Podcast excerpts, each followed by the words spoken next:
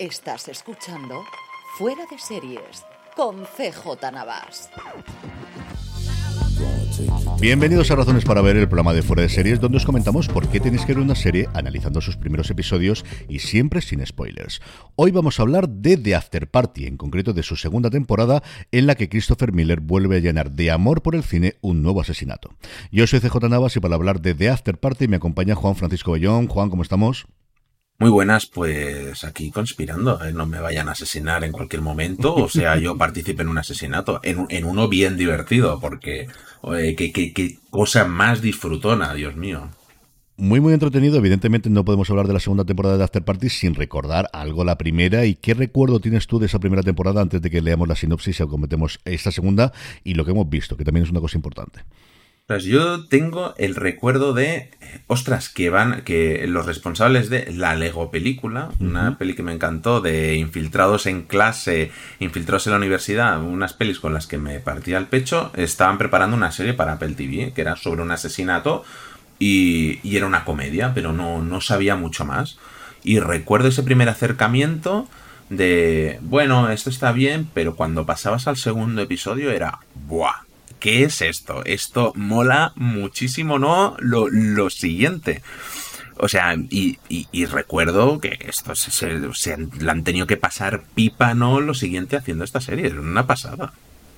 Yo creo que venía justo a, las, a la continuación del exitazo que había sido Puñales por la espalda y me recuerda muchísimo a esa parte, con una componente visual que se repite en esta segunda temporada, que es cada episodio se rueda de una forma distinta como homenaje a un tipo de películas, a un tipo de series, a un director, a un género concreto y yo me costó entrar, porque inicialmente esta parte a mí no me ha acabado de atraer. Yo todo lo que es asesinatos, y más aún en un tono muy Agatha Christie, que no deja de ser la primera temporada y también esta segunda. No, no son casos ni sangrientos, ni muy truculentos, solamente sobre las motivaciones y el qué lo que hay, y tener muchos red herrings, como dicen los, los americanos, es decir, mucho falso culpable que se va a ir quitando, se va a ir eliminando a lo largo de la temporada. Es una cosa que me atraía pero me gustó muchísimo. Yo me divertí muchísimo con la serie. Creo que todos los personajes tienen un elenco espectacular, como por otro lado siempre ocurre, evidentemente, con todas las series de Apple TV Plus desde los principios. Richardson, que era alguien que había visto en su momento y que volvemos a tener con el personaje de Nick, que no llega a ser el protagonista, pero quizás era la persona más importante. Aquí ya lo es en la segunda temporada. Era alguien que yo venía eh, de verlo en las últimas temporadas de VIP y me encantaba su personaje. Y luego Tiffany Haddish, que es una actriz y una cómica que a mí me ha gustado sin pasarse. Creo que es lo mejor que ha hecho nunca. Creo que es un papel que le va como anillo al dedo en una mm, detective carismática y que te acuerdas de ella, con la que te ríes muchísimo en la primera temporada y también lo vamos a hacer en esta segunda temporada. Yo he de decir que la serie perdía un poquito doblada, porque a Tiffany Haddish la intentaban hacer más graciosa todavía de lo que era, y creo que ese momento perdía. Y creo que la serie gana muchísimo en versión original, porque no se pasan los personajes de, donde tienen que estar. Eh, es que al final lo que te encontrabas en una serie que, que, no se tomaba en serio a sí misma, pero a la vez no dejaba eh, de lado lo que las, que las personas son personas, tienen sus altibajos, que conlleva pues a ese toque de drama, pero que los hace caer más bajo todavía. El que es vil es ser más vil, el que es idiota es más idiota todavía. Y al final se hacía como esa mezcla perfecta de drama, crimen, comedia, en un episodio acción, en otro una película indie, en, otro una película de animación, un musical, y era, es que era un disfrute continuo. En esa segunda temporada lo que vamos a tener es una boda que se va a pique cuando el novio es asesinado y todos los invitados son sospechosos.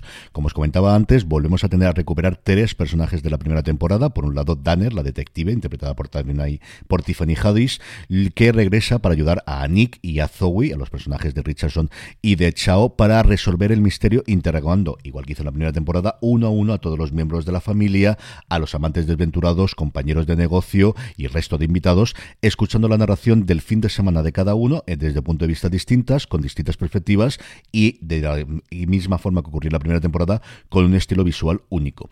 ¿Qué te ha parecido a nivel global y luego comentamos eh, con tranquilidad las cosas concretas de la serie? Mira, a nivel global me ha parecido muchísimo mejor que la primera temporada, porque de la primera eh, recordaba que empezó con los primeros episodios muy bien, pero luego sí que pegaba un poquito el bajón y tal, y era una serie que te tenía con una sonrisa constante en, la boca, pero aquí directamente ha habido momentos de carcajada, de morirme de la risa y de tener que parar la serie eh, creo que aquí está la soberbio todo el mundo, que, que cada vez que hay un nuevo episodio te sorprende todavía más con el estilo visual, con el cine al que homenajea. Es es un disfrute de serios. Esta segunda temporada lo que ha hecho es más y mejor y con más presupuesto y se nota mucho. Aquí, Juan, es cuando tengo que revelar que hemos visto todos los episodios menos el último. Porque una vez más, y esto ocurrió en la primera temporada, es el propio Miller el que dijo, no, no, el último no lo paséis, no lo hagáis. Yo de hecho estaba cabreado y estuve a punto de no ver los screens, de no ver el avance de los episodios, porque ya me hizo hasta la primera temporada y claro, ya no tengo que esperar que se estrene, tengo que esperar que se estrene el último episodio para poder verlo después de, de, todo este tiempo. Pero no pude resistirme. El 6 de septiembre es que hasta el 6 de septiembre, ahora que ya hemos visto los nueve, no sabemos quién es. Así que, pero bueno, en fin, hemos venido a sufrir para este mundo, a este campo de lágrimas, hemos venido para estas cosas. Lo que vamos a hacer ahora mismo es poneros el tráiler de esta segunda temporada de After Party y a la vuelta hablamos un poquito más de estos primeros episodios, de nuestros personajes favoritos de la segunda temporada y de lo que nos ha dado la segunda temporada de The After Party. Mira quién me está llamando. ¿Ha habido otro asesinato? Ah, pues la verdad...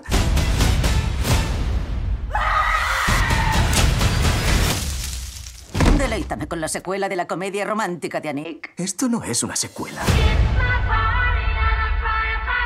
La principal sospechosa es la novia, la hermana de Zoe. Grace no lo hizo. Tenemos un cadáver y un montón de testigos. ¿Cómo te llamas? Estás muy bien. Sebastián.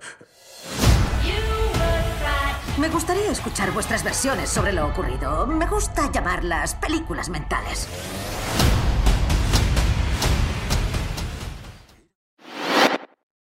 Estamos ya de vuelta, eh, Juan. Eh, como te comentábamos antes, uno de los grandes atractivos de la serie, que a mí me sacó inicialmente, pero que una vez que entras en el juego, yo creo que es una de las cosas que estás esperando, junto con cuál va a ser el título del episodio, porque si sabes en qué personaje se va a centrar. La otra es, y de qué género, a qué autor, a qué tipo de, de obra van a homenajear. Yo creo que al final, una vez que pasan los primeros episodios de la primera temporada y también el primero de esta segunda, es uno de los grandes atractivos que tiene la serie. Es que incluso cuando te toca un episodio que no es tu fuerte, que no es un género que te gusta, es que le dan la vuelta, es que consiguen hacer que te enganches. Cuando crees que la historia... Porque aquí va mucho más allá. En la primera temporada te narraban básicamente los mismos hechos desde el mismo punto de vista y aquí te dan como mucho más background sobre los personajes, te mm. cuentan sus historias previas, de manera que hacen que te pierdas un poco más en lo que ha pasado pero consiguen que cuando hay dos puntos de vista en común sean tan diferentes de cómo lo cuenta uno, cómo lo cuenta el otro, que a veces se producen momentos mágicos y de pura lágrima y de pura risa.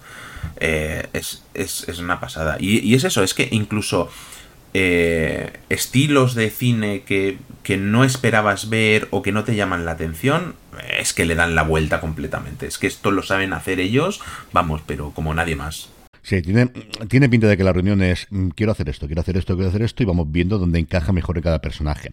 Yo creo que tendremos algunos episodios favoritos eh, todos, el mío el favorito de todos también porque es el más avanzado en la, de la, de la trama de todos los que yo he visto es el penúltimo porque me homenajea mucho al cine clásico del noir y de con referencias clarísimas al tipo de personajes arquetípicos que tenían todas esas primeros novelas ¿no? de los años 20 y 30, posteriormente todas las adaptaciones de principio del cine negro, tanto negro de género como en blanco y negro muchas de las ocasiones.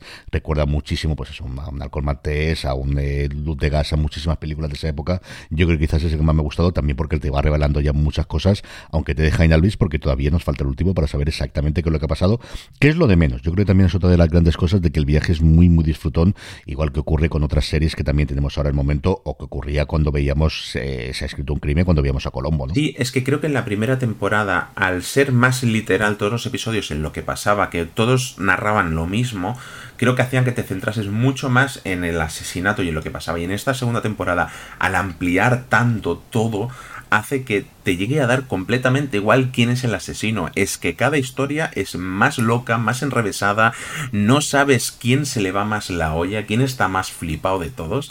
Y, al final hace eso, que es que te olvides del propio asesinato y estés disfrutando cada episodio como si fuera una película totalmente distinta. Sí, aquí tenemos muchos flashbacks y además tenemos mucho, ya no solamente que lo cuente el personaje, sino que se cogen incluso actores infantiles o juveniles para que le representen a ellos en el pasado, que es una cosa que yo no recordaba, desde luego es la primera temporada, hace ya mucho tiempo antes de la pandemia que la, que la vimos, pero yo no recuerdo que la primera y que aquí coincido contigo que le, que le da mucho, que le aporta mucho a la serie. Sí, sí, la primera tenía una estructura mucho más acotada. Es, eh, hay que explicar primero esto, luego esto y ahora no. A lo mejor durante tres cuartas partes del episodio te han, te han explicado la historia antes del asesinato y te dejan los últimos instantes para darte un detallito de algo que ha pasado distinto o para dejarte ver quién va a ser el protagonista del siguiente episodio.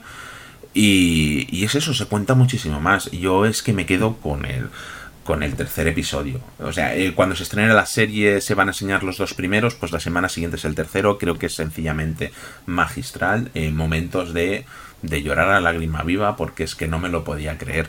Tenemos ese cine noir de los años 40 de detectivesco. Es, es sensacional. Y con un Paul Walter House que está espléndido. Es que menudo actor. Un chico que lo veíamos en Cobra Kai, que parecía mm, tonto, un personaje, un actor mm, de relleno sin más, y que está arrasando últimamente. Que ha trabajado eh, con Clint Eastwood, que se ha llevado todos los premios por Encerrados por el Diablo. Y aquí está sencillamente espectacular. Para mí, eh, para mí él, él y Elizabeth Perkins es lo mejor de esta segunda temporada, pero de largo. A mí me gusta muchísimo el trío, creo que tienen un gran acierto lograr recuperar a Hadis, a Sam Richardson y a mm. Zoe Chao para hacerse el trío. Por un lado de a la gente que vimos y disfrutamos de la primera temporada ya tienes un punto de entrada y ya a partir de ahí se abre todo el resto de los personajes. Y luego a mí me ha gustado mucho, yo creo que eh, Zach Woods es el, personaje más loco de todos y el que vas a verlo desde el principio.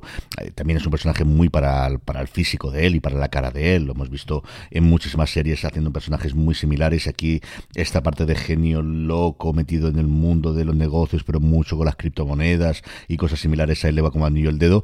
Pero a mí me ha gustado mucho muchísimo Jake Whitehall, como Sebastian, como su socio en todos estos emprendimientos, que además es el que yo creo que peor te puede caer desde el principio, que tiene eh, su haber y su defecto, que es un tío exageradamente guapo. O sea, es una cosa del principio le vas a tener manía porque no puede ser así.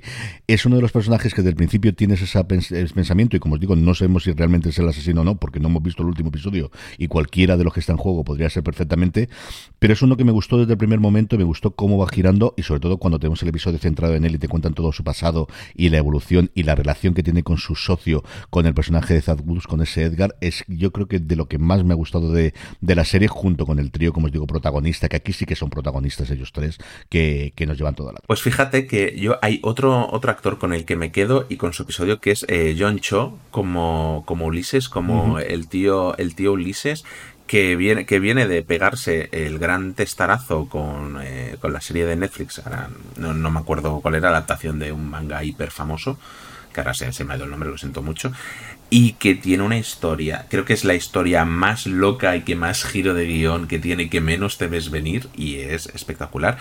Y, y lo dicho aquí es que en la primera temporada podías intuir más o menos quién era el asesino por las motivaciones, pero aquí realmente las historias son tan locas eh, creo que la mayoría tiene motivos de sobra para matarlo que aquí hacen que te pierdas todavía más y, a propósito, es que no, no puedo creer que hasta el 6 de septiembre no vayas a saber quién ha sido. Cowboy Bebop. Me estaba saliendo todo el rato One Piece, que es la que van a hacer, no Cowboy Bebop, que era una de las grandes esperanzas que tenía Netflix, y lo hay.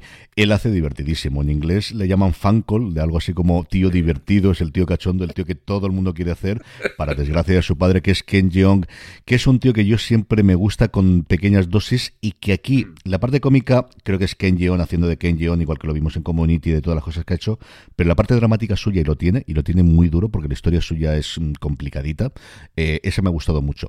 Y luego la hermana de Edgar. O sea, el personaje que tiene, no me acuerdo si que era Anna Conkler, es divertidísimo y su episodio que tú comentabas antes es, es una verdadera maravilla visualmente. No me lo esperaba, es que no me esperaba su episodio porque no homenajea ya directamente a un género como pasaba en episodios anteriores y en la temporada anterior, homenajean a un director directamente, que no quiero desvelar qué director es, pero es que es un director que ha creado un estilo propio de cine, realmente. Es que ahora si alguien hiciera algo parecido, sería una película de ese director. Y se trata como tal, y sencillamente es espectacular. Es eso, cuando crees que no se pueden superar, se marcan otro episodio digno de ser recordado. O sea, creo que es esta segunda temporada consigue elevar la serie a es de lo mejor que se está haciendo en televisión ahora mismo. Gente que le encanta el medio, que le encanta el cine, que tiene un amor descomunal por él y lo demuestra. Y a cualquiera que le, que le guste esto, vamos, es que es su serie. Aunque le interese tres pimientos quién es el que ha muerto, esto es una serie disfrutona como ninguna. Y cuando además firmas los cheques Apple, pues todo es mucho más sencillo, Juan. Si quieres que no, pues tienes este elenco, tienes esas imágenes y tienes todo lo demás, que eso siempre ayuda muchísimo, muchísimo, muchísimo. Y además yo creo que es una serie que se enclava en dos cosas. Por un lado, tenemos una serie que puede durar 50 temporadas, se repetirán los géneros, se repetirán los márgenes, pero podría durar todo lo de ahí. Y es este auge que estamos de volver a encontrar series y es cierto que aquí tiene toda una narración continuada, pero cada episodio tiene un inicio y una conclusión. El aparato visual además ayuda muchísimo a que tengamos la identificación independiente de los episodios, que es algo que hemos visto recientemente, yo creo, con Poker Face, que por fin se va a estrenar en España, y luego a nivel de películas con puñales por la espalda, el volver a este tipo de crímenes. También lo tenemos en Richard, lo que pasa Richard es otro género quizás más duro, más violento, ¿no? Pero no deja de ser también historia de Pertides. Aquí en España tenemos nada, justo cuando estamos grabando esto, dentro de nada se va a estrenar Rapa, ya las habrá estrenado cuando veáis que los dos hemos visto también, hicimos un razones para ver y nos gustó mucho, pero volver a este tipo de crímenes de investigación que no sean ni sangrientos, ni truculentos, ni tan, tan, tan eh, quizás modernos o intentar buscar esa parte escandalosa que hemos visto en los últimos años con mucho niño muerto, con mucha niña muerta, con mucha cosa escabrosa, que yo la verdad es que agradezco, porque al final pues una buena trama y un buen eh, misterio, yo creo que a todo el mundo le gusta pues eso, desde los tiempos de Conan Doyle y de los tiempos de Agatha Christie y de si me apuráis, ¿no? Es que son series que te podrías ver con tus hijos, que podrías ver con tu mujer, de, de, alguien que aborrezca las series donde hay asesinatos y mucha sangre y que se lo pase bien. Eh, series tipo Agatha Christie. Eh, series, aquellas series que veíamos en Telecinco sobre un médico que se, que se metía a resolver asesinatos también. Eh, creo que es un tipo de serie que se añoraba, y, que al final son seis que nos hacían pasar un buen rato en familia. Y creo que eh, llevábamos un tiempo. Por eso te decía antes, eh, en, privado, que a lo mejor eh, el género no había desaparecido en ningún momento, pero sí esta parte de ese género. Esa parte de vamos a ver una serie de misterio todos en familia y que no vamos a pasar un mal rato, que no va a haber nada desagradable, pero vamos a estar entretenidos y sobre todo nos lo vamos a pasar muy bien, que es de lo que se trata. Yo creo que los americanos sí lo habían abandonado. Teníamos todavía los grandes procedimentales policíacos de la CBS, especialmente en abierto y cosas similares, pero todo lo que se había hecho en plataforma recientemente era intentar buscar, si no rizar el rizo, sí vamos a hacer algo más moderno, vamos a hacer algo más transgresor, que no lo permiten hacer, y vamos olvidándonos de la televisión de toda la vida. Yo creo que los británicos lo han mantenido, porque siempre hemos tenido grandes series británicas de detectives de la tradición, sobre todo, pues eso, de Doyle, de, de Conan Doyle y de Agatha Christie, y hemos tenido pues versiones de la propia Agatha Christie que están ahora todos los años la BBC y que, que llevan tiempo, o series similares. Cosmo, por ejemplo, tiene muchísimas series de The Crimen en el Paraíso que se podría meter dentro de esto. The Sister Boniface, Mysteries, eh, muchísimas de, esta Whitechapel, por ejemplo, también. Whitechapel, no, perdóname, la que hace protagonista de Whitechapel, que hace el de, mm, de cura, que se me ha olvidado totalmente el nombre ahora.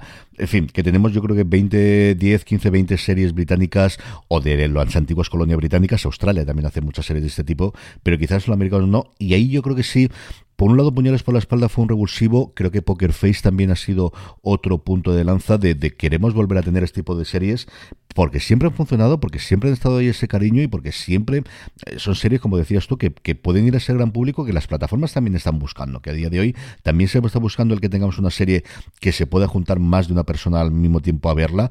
Y este yo creo es un clarísimo ejemplo de que se puede conseguir y se puede hacer de una forma moderna, pero respetando los clásicos, jugando con todas las convenciones del género, con el Judunit de todas las vidas del señor, con el cambiar 14 veces de sospechoso a lo largo del, del crimen, y nuevamente que la resolución sea importante, pero que el conocer los personajes y viajar con el tráiler y viajar con, con la serie y reírte, porque es una serie que por momentos es muy, muy divertida, marca también de la casa, lo hacían maravillosamente en la Lego película, tú lo decías antes con Tonty Jump, eh, Jump Street, que yo es una película por la que no daba dos duros en su momento de, madre mía, una adaptación de la serie este que hizo Johnny Depp, y yo me divertí, me reí con esa película, una verdadera barbaridad, como hice igual con la Lego película.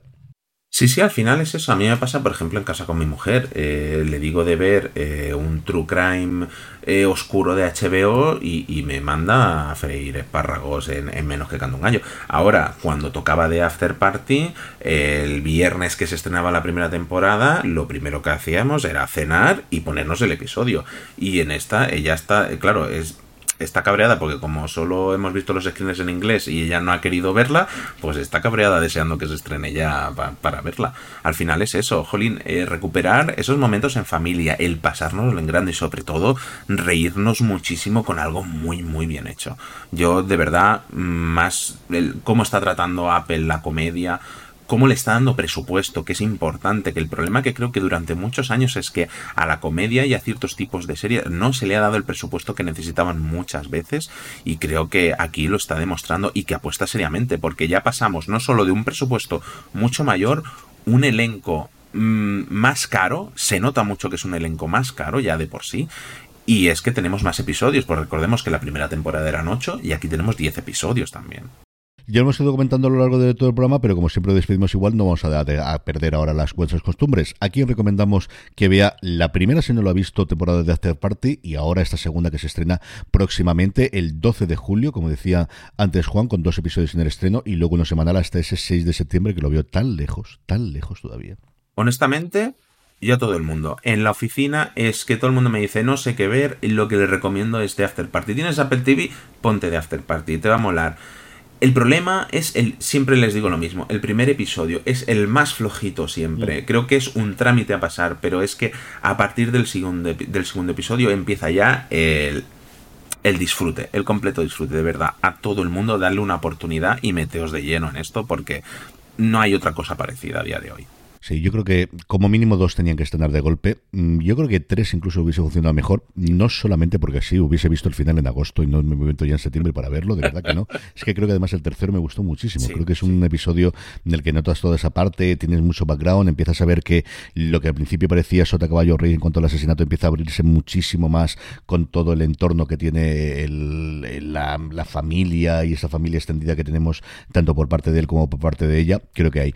Y coincido con Juan, yo creo que es una serie lleváis veintitantos minutos escuchándonos, nos ha gustado muchísimo, nos gustó la primera temporada, creo que lo que estáis buscando una serie para pasar el rato, de además de episodios relativamente cortos, nos vamos a los 30 y alguno un pelín más largo, pero estamos sobre los 30 minutos de media en todos los episodios, es de verdad yo creo para tener una cita semanal con, con ella y entretenerse, divertirse, ver un muy buen caso clásico de asesinato con muchos sospechosos desde una forma moderna y de una forma con presupuesto y con ese eh, aspecto visual que te va a cambiar en cada episodio y que vas a estar a pendiente de qué me van a hacer esta, este nuevo episodio, qué me van a hacer esta semana, creo que vale mucho la pena. Don Juan Francisco Bellón, que ha sido un verdadero placer poder hablar contigo de The After Party. Hasta el próximo programa. El placer es mío. Nos vemos después del 6 de septiembre para hablar otra vez. Sí, ya tenemos que hacer un review indudablemente a la vuelta de septiembre. A todos vosotros que tenéis ya disponible esos dos primeros episodios a partir del 12 de julio en Apple TV Plus, como siempre, muchísimo más contenido en fuera de series.com. Gracias por escuchando. Recordad, tener muchísimo cuidado y fuera.